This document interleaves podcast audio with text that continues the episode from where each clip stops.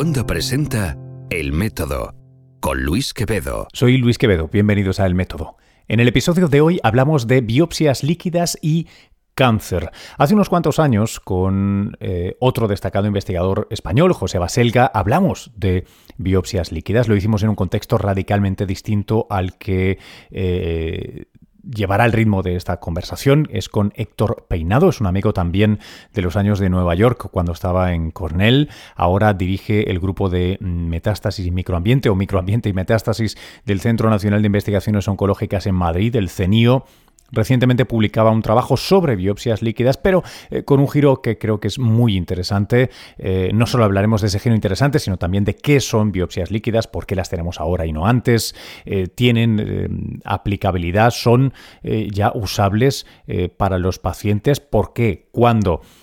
¿Cómo se consigue el dinero para hacer estas investigaciones? ¿Retorna dinero? ¿Por qué narices se volvió de Estados Unidos? ¿O qué futuro le espera a la ciencia española o nos gustaría. En fin, de todo esto y mucho más hablaremos en este episodio de El Método. Te recuerdo tres cosas así al pasar rápidamente. La primera, el spin-off, que es Evopod, el podcast de la evolución, ya vive eh, con un feed separado. Te animo a que te suscribas y lo compartas. Eh, puedes encontrarlo en iTunes, en iVoox, donde quieras, pero si no, siempre tendrás cuonda.com barra evopod, E-V-O-P-O-D. También estamos, por supuesto, en Spotify, no solo para que lo escuches tú, sino también tus eh, familiares y amigos menos tecnológicos tal vez lo tengan más fácil por ahí. Bueno, eh, está funcionando muy bien, estoy muy orgulloso de ese nuevo programa. Por favor, suscríbete allí y vamos a, hacer que suban eh, las estadísticas de ese podcast para que lo, bueno, pues nos lo sponsoricen, financien y encima lo podamos hacer más bonito y mejor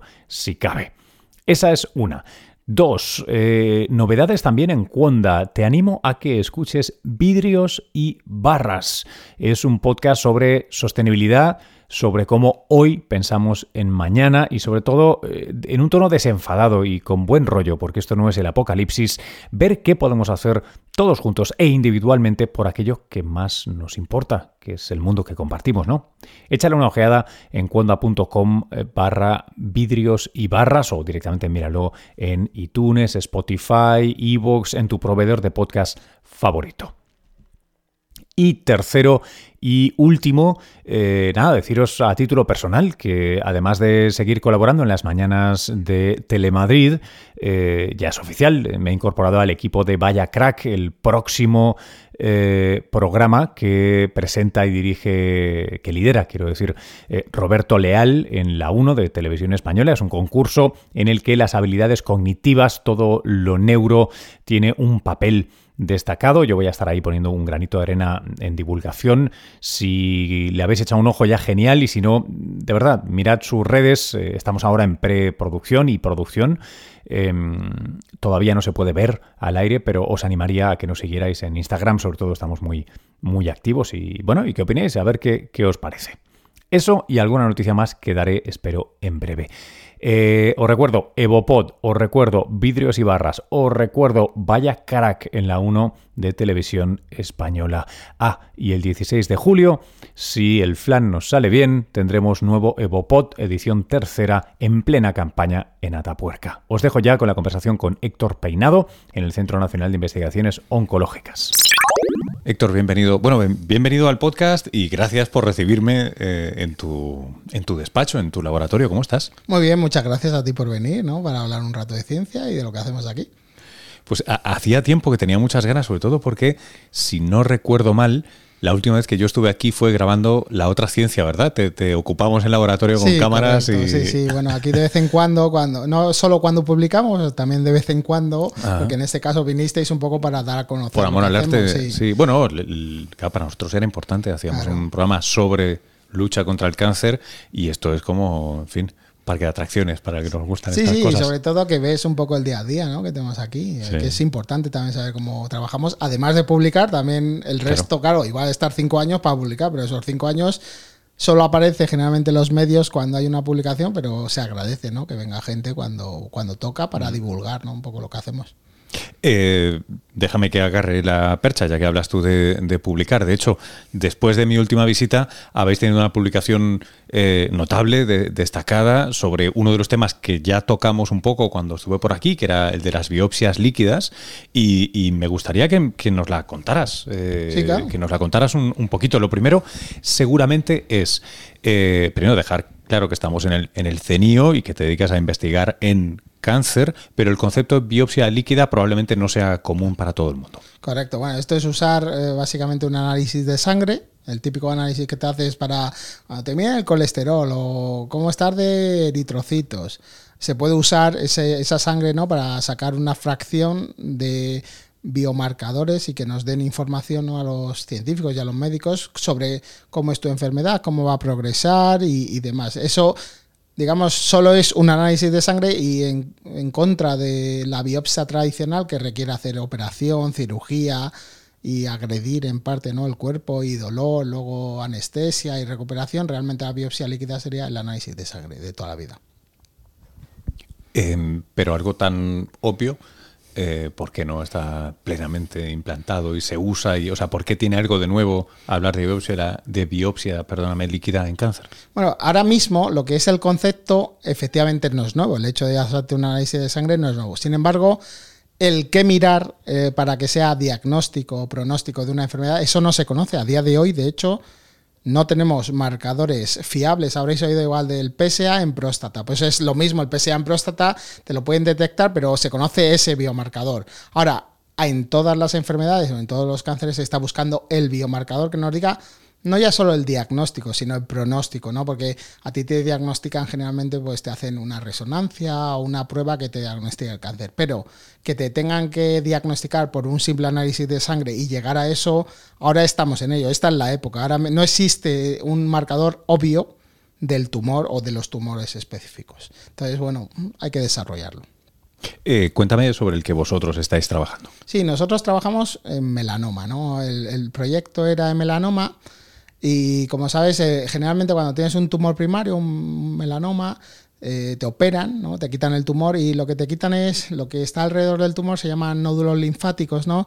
Eso se lo llevan a patología y generalmente, si no hay metástasis, pues estás, digamos, en un grupo de bajo riesgo. Ahora, cuando aparece la metástasis en esos nódulos linfáticos, eh, es un peor, un peor pronóstico, tienes peor pronóstico, pero tampoco ese día, imagínate, en tiempo real, ese día te operan, te quitan el cáncer, te quitan los nódulos y te vas a casa, ¿no? Ahora, tú no sabes si te va a volver el cáncer, si vas a volver a tener una recaída, ¿no? Que se llama, o no. Un 50%, por estadística, aparece el cáncer de nuevo. Ahora, no se sabe por qué. 50%. 50% de esos casos. Ahora, sin embargo, no se sabe qué mirar. Es decir, ¿qué podemos decirle a esta persona que se ha ido a casa, le hemos quitado el cáncer y no sabemos qué decirle. ¿Le vamos a dar más tratamiento? No, ya no vas a volver a tener cáncer. Entonces, nosotros hemos utilizado, no sé, el drenaje que te ponen típicamente que te lo llega la enfermera al día siguiente y te lo quita, ¿no? Que es molesto porque está en la piel, te lo quitan, hay una bolsita donde está el drenaje con un líquido que no es sangre, es una mezcla entre sangre, se llama seroma. Nosotros le llamamos seroma. Hemos utilizado eso, que generalmente la enfermera tira, ¿no? ahora mismo llega una enfermera en un hospital, todos los drenajes los tirarán, los descartarán, sin embargo nosotros lo hemos usado como información, como biomarcador para ver o decir el riesgo de recaída de esos pacientes. Si lo que nos ha salido es un biomarcador, si eres positivo en ese biomarcador, es muy probable que vuelvas a recaer. Y eso le puede indicar al médico ¿no? que te vuelvan a dar terapia a, la semana siguiente o al mes siguiente y no tengas que esperar a que te hagan una, resonancia en seis meses. O sea, ese es un poco el concepto, el usar, le llamamos biofluido, en este caso el seroma del drenaje, para detectar un grupo de riesgo. Y eso es lo que hemos hecho, hemos detectado eso. ¿Y qué, sin, bueno, no sé si, me perderé en el detalle, pero qué, es lo que, lo que habéis encontrado dentro de ese seroma? ¿Qué biomarcador que tiene? Y sobre todo, eh, una pregunta que espero que no sea muy idiota, pero eh, ¿y qué te impediría ver ese marcador 48 horas antes de la intervención? Quiero decir, si es un predictor de que esto va a dar problemas, eh, ¿por qué no lo sabemos antes? Correcto, pues mira, lo que estamos viendo nosotros, trabajamos con unas partículas que se llaman exosomas o vesículas que secreta el tumor, son pequeñas bolsitas, por decirlo así, que secreta el tumor Y nosotros lo que estamos detectando es una mutación en el DNA, que es una mutación de BRAF, una mutación que se da en una mayoría, un 60%, 50-60% de los melanomas tienen la mutación.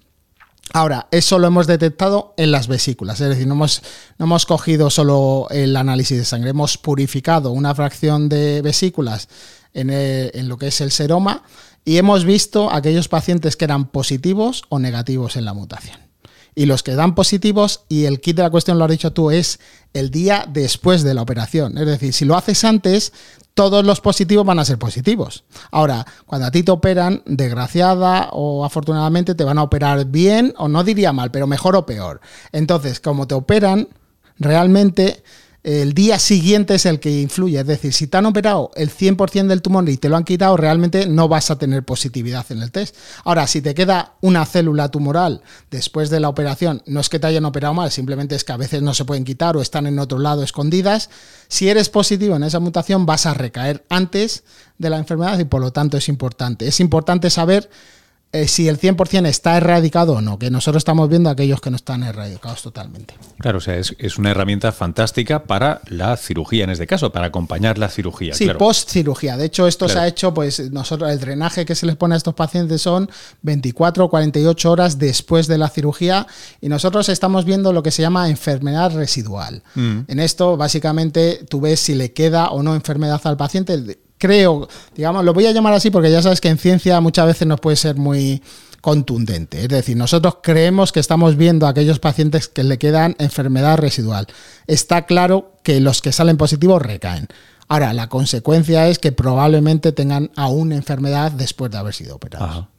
Eh, eh, claro, todo esto obvio en el contexto de lo que estás diciendo, pero claro, estamos hablando de pacientes humanos, cirugías en pacientes humanos, eh, claro, no modelos de ratón. Entiendo que esto tiene, uno, una importancia más grande que si estuviéramos hablando de modelos de ratón, sin demérito para los que trabajan con, con, animarillos, eh, pero además también tiene que haber menos distancia entre tu paper, tu resultado y su posible traslación. No, no, claro, esto está publicado en una revista que se llama Journal of Experimental Medicine y esto al final es experimental, pero... Blanco y en botella, ¿no? Por eso, pero vamos. Pero es experimental con pacientes reales. Esto es un estudio en 19 pacientes de patología de melanoma y sobre todo son reales y seguidos. Lo más importante de este estudio es que los hemos seguido cuatro años. O sea, este estudio empezó en Nueva York. Cuando yo estaba en Nueva York aún, empezamos este estudio y ahora lo hemos combinado siguiendo, porque no solo es el estudio, sino todo lo que es la tecnología la hemos desarrollado en los tres primeros años de estudio y en los dos últimos años hemos hecho el estudio más serio. Esto es en 19 pacientes de melanoma, pero esto mismo se puede usar, por ejemplo, de hecho ahora estamos haciéndolo o intentándolo hacer en pacientes de cáncer de mama. Todo paciente que se le opere y se le vaya a poner un drenaje después de una linfadenectomía, realmente es susceptible de hacer este test. Ahora, el biomarcador de melanoma va a ser diferente al de cáncer de mama y otros tipos de cáncer. Es decir, ahí sí que importa el tipo de tumor y, eh, digamos, el biomarcador que usas. Ah, pero como técnica es fantástico o sea, como idea de aprovechamiento es fantástico, además, por lo que dices es... Eh, barato, es, sí, es reusar un material que se está tirando realmente. Claro.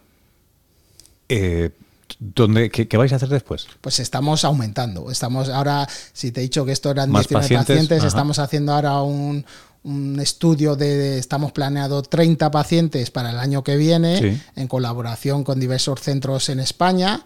Y bueno, la idea es aumentar, o sea, cuanto más eh, estamos pidiendo financiación para poder aumentar, no ya solo porque claro, esto es un grupo de pacientes que tenían eh, un grado alto de metástasis, sin embargo, estamos tratando de ir un poco adelante, un poco rebobinar en la historia. Es decir, si nosotros somos capaces de usar no el drenaje de esta linfadenectomía, sino el plasma de los pacientes a diagnóstico. Es decir, cuando una persona va con un tumor al dermatólogo, ¿no? O sea, eh, creo que tengo un melanoma. Ese día se le hace un análisis de sangre y nosotros hemos detectado algunos casos positivos que luego desarrollan metástasis. Ahora, el objetivo es poder implantar esto en un análisis de sangre normal, pero para eso tenemos que hacer de nuevo un estudio en ello. Pero estamos yendo un poco más adelante, es decir, ver si eres capaz de detectarlo el día que llegas al dermatólogo ese día. Eh, porque además estás hablando de uno de los tumores que peor fama tiene en cuanto a que en apenas una lesión de 1 o 2 milímetros ya puede ser mortal, metastatiza con mucha Sí, correcto. El melanoma no es muy frecuente, gracias a Dios, pero tiene mucha capacidad metastásica, es decir, es uno de los más agresivos que puede metastatizar fácilmente, así que cuanto antes pueda dar la cara por un test, antes te pueden tratar o eliminar por cirugía antes de que des. Lo crucial aquí de la cirugía no ya es que tenga cáncer, no, sino que no haya metastatizado. Y si no ha metastatizado, entonces tu pronóstico va a ser mucho mejor. Entonces, si nos podemos ir adelantando a eso, la verdad es que es lo que queremos, ¿no? Que realmente fuera controlable a, día 2, ¿no? En verdad, día 30, 40 que da la cara, si a día 2 da la cara por un análisis de sangre, esa es la idea. Eh, Héctor, eh, te reitero una, pregunta que hacía antes porque es una cosa que me sorprende cuando pienso en, la parte de biopsia líquida y que supongo que es un tema de técnicas, ¿no? Em, ¿Por qué ideas que una vez pues, me la cuentas pues, pues parecen pues, pues obvio, ¿no? Oye, qué buena idea, claro, tenemos esto, vamos a buscar. Em, ¿Por qué tenemos esta conversación ahora, eh, casi en 2020, eh, y, no hace 10 o 15 años? O sea, ¿qué media entre eh, ideas que creo que pueden estar al alcance de muchos científicos y que las puedas realizar. Sí, aquí hay varios factores. Uno, obviamente se han sentado las bases ¿no? de la biología del cáncer, ¿no? Es decir, qué mutaciones hay que... Esto, hace 20 años la gente se centró en ver qué ocasiona el cáncer, ¿no? Y qué mutaciones puede haber en cada tipo tumoral. Sin embargo, Hace poco se vio que el microambiente, lo que rodea, ¿no? Tu cuerpo, el que rodea el cáncer, también juega un papel en el cáncer.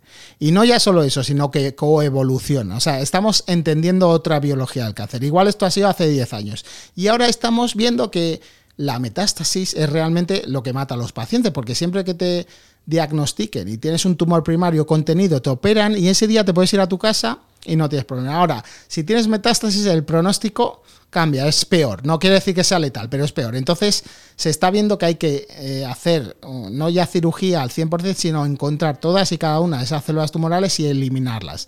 Y eso es una cosa, pero encontrarlas, el tener el biomarcador y que te diga una información, eso es en lo que se está trabajando desde los últimos cinco, cinco años, digamos así. Y aún no hemos encontrado en todos los tipos tumorales. O sea que hemos ido como por pasos.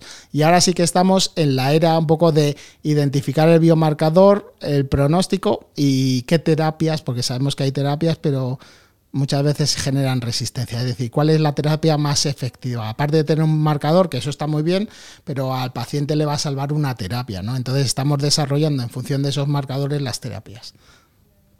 La idea general detrás de, encontrar estos biomarcadores sería idealmente, si, lo tengo bien entendido, eh, no prescindir, pero sí alejarse un poco de esta dependencia que hay de la biopsia de clavar, ¿no? Clavar en el tumor, extraer un trozo que además es parcial, no, necesariamente representa la totalidad de, las mutaciones que hay dentro eh, y analizarlo, que es lo que, casi lo mejor que se puede hacer hoy en día, entiendo, y empezar a intentar buscar eh, una biopsia total, ¿no? Y esa biopsia total necesariamente tendría que ser en plasma. Sí, correcto. De hecho, hemos visto que eh, estas vesículas que yo hablaba antes, estos exosomas, eh, sí que representan lo que llamamos heterogeneidad. al final también tienes que pensar qué representa a Madrid. Pues Madrid pues, está formado por millones de personas, cada una va a ser diferente. Entonces, como el aire de Madrid puede estar impregnado de todos y cada uno de nosotros. Sin embargo, si coges un trozo, un barrio de Madrid, vamos al barrio del Pilar, que es donde yo nací,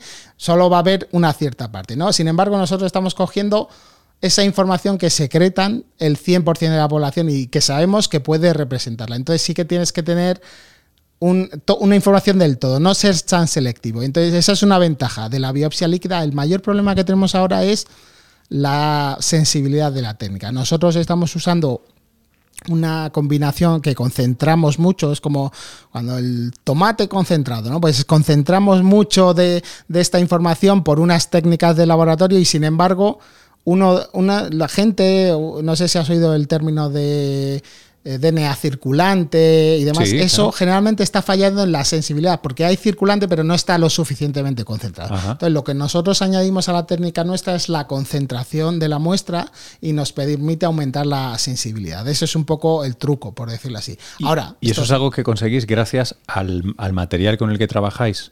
Por una parte el material, pero también las técnicas. Es decir, o sea, el material, el seroma que te decía, se, presta está como 10 veces más concentrado que el plasma. Pero además nosotros concentramos la muestra por técnicas en el laboratorio, filtrando, concentrando con la centrífuga, que es como una lavadora así al final concentramos la muestra de tal forma que damos sensibilidad a la técnica. Ahora, esto ha sido, en el caso del melanoma, con esta mutación que también es muy predominante. O sea, estamos viendo hasta qué punto podemos hacerlo en mutaciones que igual no son tan predominantes, porque BRAF es un 60%, pero ¿qué pasaría si tienes un 1%? ¿Somos capaces de detectarlo? No, estamos viendo qué límites tenemos también. Qué interesante, tío. Qué interesante. Además, em, siempre, está el riesgo de, pensar que el momento interesante es el que uno vive, ¿no? Eh, pero, ¿tú, ¿tú, cómo dirías al, argumento de que realmente en, no sé si en los últimos cinco años o algo así, y, hacia adelante otros cinco o diez años, parece un momento eh, singular, al menos en, en, la lucha o en la comprensión del cáncer. No quiero decir que sea más importante, porque seguro que las primeras quimio, de cero a algo, vamos, es un incremento espectacular, pero eh, sí que es cierto que ahora, entre que parece que se empieza a entender cómo funciona la inmunoterapia, eh, y cómo se fabrican cócteles efectivos eh, y se empieza a tener mucha más sensibilidad a la hora de leer. O sea, estamos en el zaguán, ¿no? A puertas de tener algo ¿O tú crees que esto hace aguas por algún lado y es, ese espejismo? No, yo, yo, sobre todo estoy esperanzado. Esto es como ir a la escuela, ¿no? Quiero decir, al final, si no sabes sumar, no sabes multiplicar, si no sabes dividir, luego viene la, las raíces cuadradas, los logaritmos. O sea, esto al final está claro que empezó sumando, ¿no? Igual las bases de la biología molecular empezaron haciendo las sumas, luego las divisiones, igual estamos ahora haciendo integrales avanzadas. Pero lo importante es que sepamos, mucho de esto es saber interpretar lo que hemos avanzado, ¿no? Porque como científico sí que tienes que ver un poco como tú, te, de que dices, ahora que me lo cuentas, joder, pues parece muy lógico es lógico, pero tienes que saber interpretarlo. Sí, sí, y a toro pasado, claro, A toro para los periodistas es muy fácil. Claro, pero bueno, y el interpretarlo eh, aplica que obviamente tú te tienes que formar en ello y, discutir mucho. Esto al final, este proyecto surge obviamente de discusión con médicos, de discusión con colegas, es decir, oye, pues ¿por qué no podríamos usar el seroma de este drenaje, bueno, pues me parece bien, venga, pero claro, igual yo soy el que dice, venga, lo voy a probar, ¿no? Pero sí que surge de muchas ideas y hay alguien que lo prueba, pero se está haciendo en otros muchos contextos y ahora lo estamos interpretando, que yo creo que estamos mucho en la era de la interpretación de hasta cuándo, hasta, digamos, esta información, hasta qué punto tiene validez en la clínica, que al final es lo que impacta al paciente. Pues yo muchas otras cosas del laboratorio igual dice, bueno, lo que tú decías, ¿no? Trabajamos con modelos de ratón. Eso nos abre el pie a luego aplicarlo a pacientes, ¿no? A plasma de pacientes. Pero tenemos que ir aprendiendo qué información es útil, no ya solo para el modelo, sino para el paciente en sí mismo.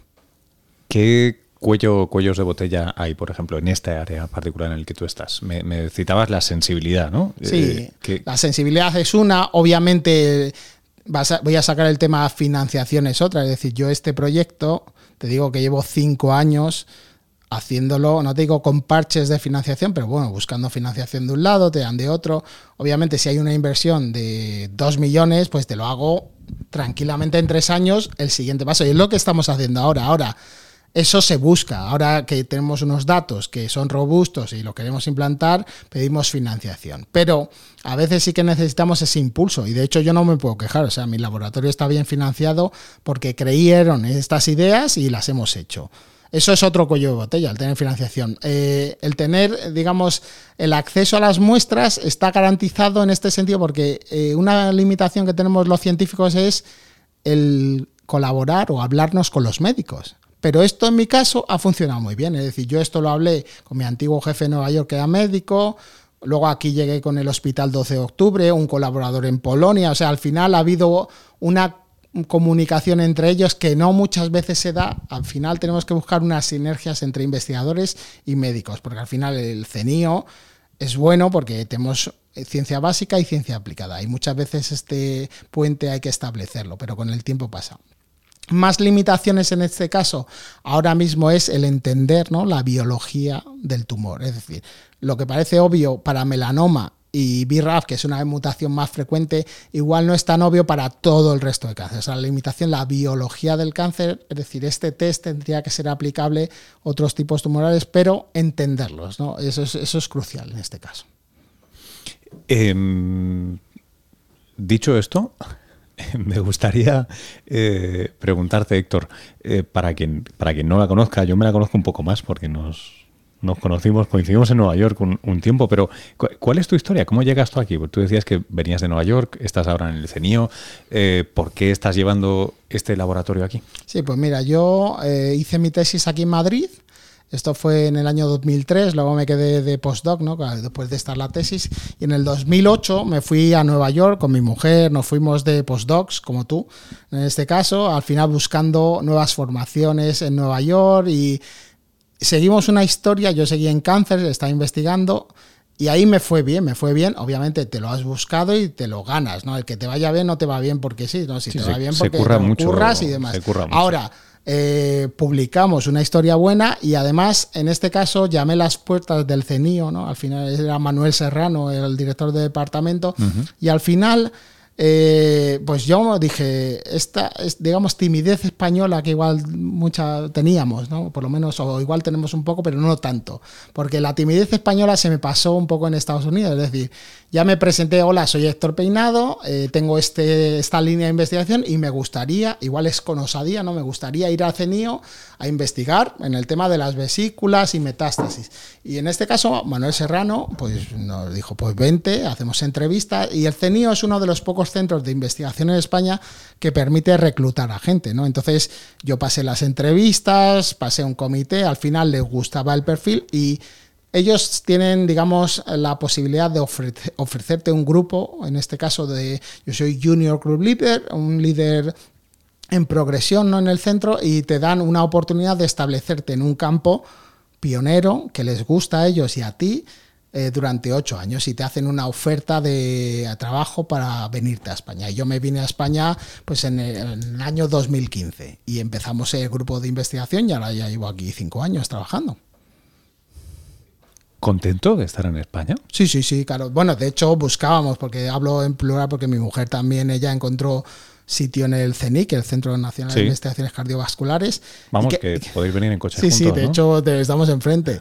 y la verdad es que queríamos volver a España por lo que ello significa, porque digamos es nuestra cultura, nuestra gente, está tu familia, pero no queríamos volver a cualquier precio, es decir, no te puedes volver a España para hundirte, decíamos, ¿no? Al final queríamos para progresar, ¿no? En mi caso era una oportunidad de montar un grupo de investigación, ella también consiguió una Marie Curie, una, una beca de reintegración a Europa, y entonces nos vinimos en buenas condiciones, que no todo el mundo lo puede hacer, es decir, cuando tú decides ir a un sitio, yo siempre les pongo un poco una analogía como esto, es como ir en el Challenger y volver a, a la Tierra, ¿no? O sea, te dicen que tienes tu ventana y ya está. Y te entras a las dos y si no, ya tienes que esperar. Entonces, de hecho, la reentrada de, a España, en mi caso, es como Junior Group Leader yo lo veía, es decir, si no entras, eh, pues en el año 2015 ya te quedas, te quedas fuera, te quedas en Estados Unidos y volverás cuando seas muy bueno en Estados Unidos y te vaya muy bien y quieran traerte, ¿no? Entonces, en este caso, es como funciona en este caso la ciencia en España. Al final,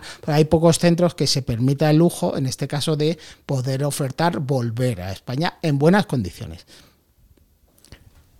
Em, ¿qué, hay del concepto de eh, parte de ese regreso, además de las razones familiares, culturales, de adecuación, se vive muy bien en, Nueva York, pero es cierto que no deja uno de sentirse fuera. Claro. Fuera. Es muy interesante. Te sientes seis horas menos, ¿no? Seis horas menos, sí, porque siempre estás mirando. Yo, una de las cosas que me daba cuenta que no está. Yo, cuando me di cuenta que no estaba en casa, es cuando estás pensando qué horas en España. O sea, quiero decir, cuando ya estás viviendo en un sitio y no te preocupas de la hora. efectivamente, pues, me voy a preocupar. Eh, yo sé que mi madre se levantaba cuando yo estaba comiendo. Y eso, esa cabeza la tienes pensando. Entonces estás pensando siempre en España en ese sentido. Y eso, ¿sabes? Cuando yo creo que eso es una parte de decir, estás en casa, ¿no? Ir pensando o no, ya ya se te pasará, ¿no? Con el tiempo, al final, si te quedas en Estados Unidos, pues no pensarás, pensarás que está en España, pero no es esa, no te digo obsesión, pero bueno, siempre tenías en mente esa diferencia. Sí, sí, pero, vamos, ambos tenemos amigos que se han adaptado perfectamente. Eh, antes hablamos de Isma, ¿no? Isma está happy, feliz allí. Eh, eh, ¿qué, hay de la idea de, mm, retornar? De, ¿Sabes esto del payback? Es decir, de, yo creo que tanto tú como yo eh, somos resultado de, un periodo de bonanza en España que duró, ¿no? Que los 80, los 90, en el que nos educamos, tuvimos un montón de oportunidades, tuvimos la suerte de irnos fuera. Y yo a veces, casi a nivel personal, ¿no? Me, planteo si parte de mi decisión de regresarme, que fue voluntaria también, tenía que ver con Sí, sí, de hecho, tú eh, quieres eh, todo lo que has aprendido, por decirlo, quieres poner en práctica y por qué no en tu país, ¿no? Es decir, que se aproveche en general eh, esos conocimientos que yo tuve o cuando estaba en Estados Unidos te enfrentas a otro ambiente yo lo decía, ¿qué tal? ¿Echas algo de menos en de Nueva York? Digo, yo ahora mismo no he hecho nada, es decir, el ambiente de Nueva York es muy agresivo, aprendes mucho en muy poco tiempo y sin embargo cuando vienes aquí todo lo que has aprendido no, no, te lo quita nadie, es decir, yo de hecho aprendí muchas cosas que luego puesto aquí eh, un poco más en, en detalle a España, es decir, pues voy a poner en práctica igual esto que aprendí lo voy a poner aquí. De hecho, estas ideas las traigo de Estados Unidos, de un ambiente más traslacional. O sea que eso siempre nos volvimos también con la idea de por qué no poner todo, todo ese, esto que he aprendido en práctica en mi país para que se aproveche. ¿no? De hecho, ahora mismo yo soy reconocido en España como en mi disciplina, ¿no? La gente te conoce, ¿en qué trabajas? Bueno, sí, esto, no sé qué. O sea que te, digamos que te ponen cara. Y entonces eso, la verdad es que te llena orgullo también, en cierta manera, porque al final te conocen por algo. Em, ¿Te ves entonces ya aquí, establecido, peleándolo, obviamente, como todo el mundo, ¿no? Pero eh, ¿estás, ¿estás contento? Sí, sí, sí, yo no tengo ganas de irme a ningún lado. Es decir, mientras esto siga así, es decir, que yo sea con mi grupo de investigación, mi financiación y mis proyectos en marcha y para adelante, yo no tengo ahora mismo miramiento de volverme a, ni a Estados Unidos ni a ningún lado. de hecho, me tendrían que, no te digo forzar, pero en cierta manera me tendría que ver mal en España para irme fuera, eh, te digo, me buscaría la vida como siempre me la he buscado. Pues si aquí se acaba el contrato, pues me iré, trataré de seguir haciendo lo que me gusta en España, si puedo. Eh, volviendo a dar un paso atrás y, hablando en abstracto, eh, ¿cuál es el objetivo que persigues ahora como investigador en el campo de cáncer? ¿Cuál, es el objetivo ambicioso que, te... Porque digo yo que entras pronto y te vas tarde. Sí, bueno, el objetivo así ambicioso... Yo siempre he hecho una investigación translacional y, y me he ido acercando al paciente desde que igual empecé con las celulitas, los ratones y ahora cada vez más estoy más cerca. Bueno, de hecho nuestro último trabajo es básicamente en pacientes, por decirlo así, y mi objetivo es dar un servicio, si se puede llamar así, al paciente. Es decir, no te digo curar el cáncer porque tampoco eso es muy ambicioso, pero sí que sea de utilidad las investigaciones que yo haga que sean de utilidad en la práctica clínica. Este test que te digo que puedas, o sea, a mí me haría feliz y no te digo a nivel de dinero, te digo a nivel de concepto que en 10 años se use este test en todas las clínicas de España. Y ya está. Y tampoco te estoy diciendo la patente, el dinero, te estoy diciendo que se use, porque ya el médico, quien lo haga, sabrá para qué usarlo. Pero sí que se pueda hacer de utilidad pública en este sentido las labores que hacemos en el laboratorio. Bueno, y ahora que sacabas el, tema pecuniario, eh, mm, sí, no, lo quiero dejar de lado. Tiene una importancia grande. Tú necesitas dinero para investigar. De hecho, era una de las cosas que te parece atractivo y por la que estás aquí, porque puedes investigar. Hace falta pasta para hacer esto. Y por otro lado, y aquí hablo de algo que no tengo ni idea, así que por favor, córtame si no, pero imagino que este test de poderse generalizar y usar un montón, eh, saber mucho antes la progresión negativa previsible de un paciente, tiene que ahorrarte sufrimiento seguro y luego pasta, porque en el cáncer el tiempo es oro, nunca mejor dicho, ¿no? Sí, aparte curar vidas, obviamente, aparte de salvar vidas y que la gente en esa angustia, ¿no? Es, tú imagínate, yo siempre, una de las cosas que me ayuda es ponerte en el lugar del paciente con cáncer, ¿no? Mentalmente, es decir, obviamente nunca me voy a poner ahí, porque no, pero es decir, esa angustia de decir, ¿volverá o no volverá? Eso tampoco es, es impagable que te digan, o no va a volver o va a volver, pero tú esa incertidumbre no la pagas con dinero. Ahora, las investigaciones cuestan dinero y efectivamente nosotros somos, no te digo especialistas, pero estamos buscando dinero toda la vida. Es decir, acabo de, poner un proyecto hoy y ya estoy pensando en el siguiente y así es seguido. Ahora, Lo más bonito, si se puede decir, de la investigación es que, y esto lo he discutido, hay gente que tiene una visión de negocio y hay gente como yo, que somos investigadores y tenemos visión de conocimiento, ¿no? Es decir, yo no estoy pensando en la patente X, Y o Z. Cuando desarrollo algo en el laboratorio, de momento, no te digo que luego de mayor, por decirlo así, no lo haga, pero de momento estoy pensando en la utilidad básica de esto y en la aplicabilidad al cáncer. Pero necesitamos, desgraciada y afortunadamente, dinero para desarrollar este test y necesitamos financiación. Y sin ella no vamos a ningún lado. Y para el desarrollo de hecho la idea de todo esto es poder desarrollar un prototipo un test que pueda ser aplicable. O sea el objetivo final es conseguir algo que pueda ser aplicable. O sea es algo que me gustaría ver y por lo menos diseñarlo. Pero si es posible o no, va a depender obviamente del dinero, porque si no tenemos fondo para desarrollarlo, lo haremos.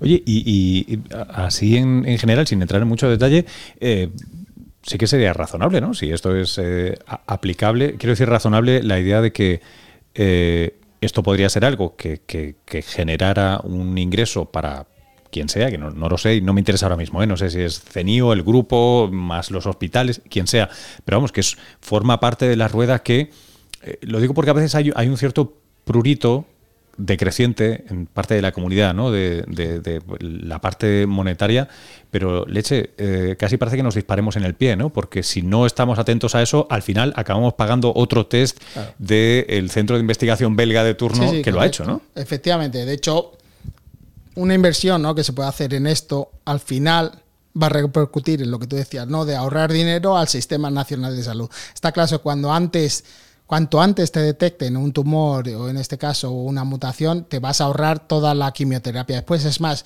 con esto, el 50% que no sabe si va, igual le dan terapia innecesariamente, porque no está diagnosticado correctamente. Entonces, vas a ahorrar en esa parte ese gasto, pero Bien es cierto que yo en este caso sí que creo que es un beneficio para el sistema. O sea, al final está claro que va a haber alguien que se lleve dinero, la empresa que lo diagnostique, en eso no entro, pero sí que el beneficio crudo, eh, y yo ya me quito esto, es en vidas, ¿no? Que al final es decir, una, el tener un diagnóstico fehaciente de una persona en base molecular, ¿no? Algo que te diga, que le diga, porque los médicos, desgraciadamente, muchas veces eh, dan una terapia en base a criterio clínico, y eso es muy correcto. Pero el que tengan una ayuda a nivel de test. Es decir, ¿estás embarazado? ¿Está en clase? ¿Estás embarazado o no? ¿Vas al predictor? Sí o no. O sea, que tengan un algo así, sí o no. Eso es lo que están buscando. De hecho, ellos es los que más, claro.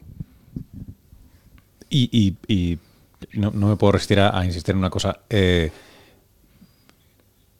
pero es que igual es eh, leer el Economist que me, que me vicia, pero aún así, eh, si es para el sistema, si es en vidas humanas, si es en tal, se puede seguir haciendo el argumento que es productividad no perdida, familias no destruidas, puestos de trabajo no echados a perder. O sea, que es que eh, ah, lo digo porque eh, estamos en un proceso de parece de tímida recuperación económica, ¿no? Y ahora ahí eh, la gente se pone fiera cuando parece que Hacienda empieza suavemente a levantar el pie del acelerador a, bueno, ¿cómo repartimos, no? Y aquí tendríamos que ser poco corteses, ¿no? Los, de, los del I+D, porque creo que es que el argumento es obvio de que retorna leche, retorna o en ahorros importantes o directamente en ingresos. No, claro, si es que realmente si tú tienes la idea y la desarrollas tú y la puedes aplicar tú, está claro que mejor que se aproveche la institución o España, me da lo mismo, es decir, si eh, hemos generado un prototipo, seamos eh, congruentes y retornemos eso. No te digo que hemos gastado, porque obviamente hemos gastado, pues retornarlo a cero o incluso dar ingresos en otros países, es decir, exportar esto. O sea, ese es un poco, obviamente, cuando somos investigadores, nosotros protegemos nuestras ideas con patentes y los, los procedimientos también, quien nos da dinero en este caso, eh, la Fundación X y Z nos lo da creyendo en nosotros y eso retorna ese dinero. Es decir, cuando creen en ti como investigador, tú retornas luego con productividad y sobre todo con esas patentes ¿no? que te permiten luego pues regenerar ese, dinero para nuevas investigaciones, que esto es un círculo vicioso. O sea, que en este sentido estoy totalmente de acuerdo contigo. Héctor, eh, quería hacerte una, última pregunta. Em, una vez regresas y te instalas aquí, te pones a currar aquí, eh, desde el punto de vista no estrictamente de la academia, la investigación, sino eh, social, del el lugar que ocupas y ocupáis en, la sociedad española. Eh, ¿Cuál sería la diferencia eh, positiva, negativa, neutra, me da igual, pero la diferencia que más has acusado? ¿Qué, ¿Crees que, más distinto notas del lugar que ocupabas en la sociedad eh, neoyorquina, estadounidense y el que ocupas aquí? Bueno, es que no sé si es diferente, pero en cualquier caso es respeto. O sea, bien es cierto que cuando eres investigador, en cierta manera, la gente te mira de otra manera como, que eres más listo y no somos más listos. O sea, quiero decir, yo soy investigador porque me he dedicado a esto, pero sí que respetan tu criterio o respetan siempre que tienes una persona que desgraciadamente puede tener un cáncer, un amigo, no sé qué, te consulta, ¿no? Oye, ¿qué piensas? Y esa consulta, esa ayuda, ¿no? Ayuda a tu amigo para guiarles, es una guía. Por ello, por su parte, yo siento respeto, es decir, tu criterio es importante y ellos lo respetan y como que, no te digo que te crean como un dios, pero sí que te respetan joder, qué tío, cómo sabe, no sé qué. Ahora, en mi caso yo diría que soy una guía, una guía para ellos, es decir, ese conocimiento que he adquirido sí que lo puedo invertir en que este amigo, yo lo que hago es guiarle al médico en concreto que le dice, mira, este es un especialista en tal, este es un especialista en cual. Pero sí que lo he notado. Eh, en Nueva York ya sabes que todos somos más anónimos, ¿no? En ese sentido hay un montón de gente y pasan más desapercibidos. Desde que he vuelto a España sí que la gente, incluso cuando publicamos en 2015 ese trabajo que salió en todos los medios de comunicación, había gente, amigos, ¿no? De la del, colegio, que de la facultad del colegio, que me escribieron en Facebook, oye, que te he visto, no sé, qué guay, qué, qué, bien, no sé qué, me alegro mucho por ti. O sea, notabas como que se alegraban mucho, aparte de, obviamente por ti, pero porque seas científico y porque hayas descubierto algo. Eso sí que lo he notado. Qué bien. Oye, pues eh, que haya muchas ocasiones para, para, que envíen mensajes por Facebook, así de anónimos. un montón de gente. ¿eh? Qué guay, qué guay. Héctor, te quiero agradecer muchísimo todo este rato que, has estado conmigo. Eh, estará apareciendo en el feed del podcast en breve y eso, y que tengamos también ocasiones de, de venir aquí a robarte un poco de tiempo. Muy bien, muchas gracias a ti por venir. Gracias.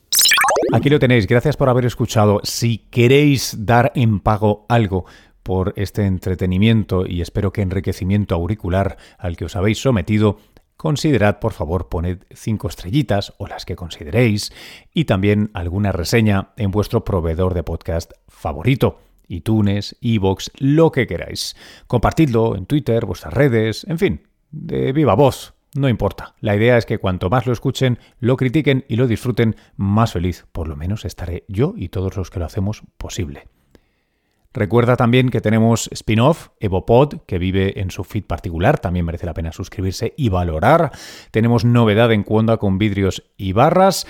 Y si quieres saber lo próximo que estaré haciendo en televisión española en la 1 junto a Roberto Leal y el hombre de negro es Vaya Crack, y aunque no lo podéis ver en vuestras pantallas, sí podéis seguirlo ya en redes sociales. Hasta la próxima.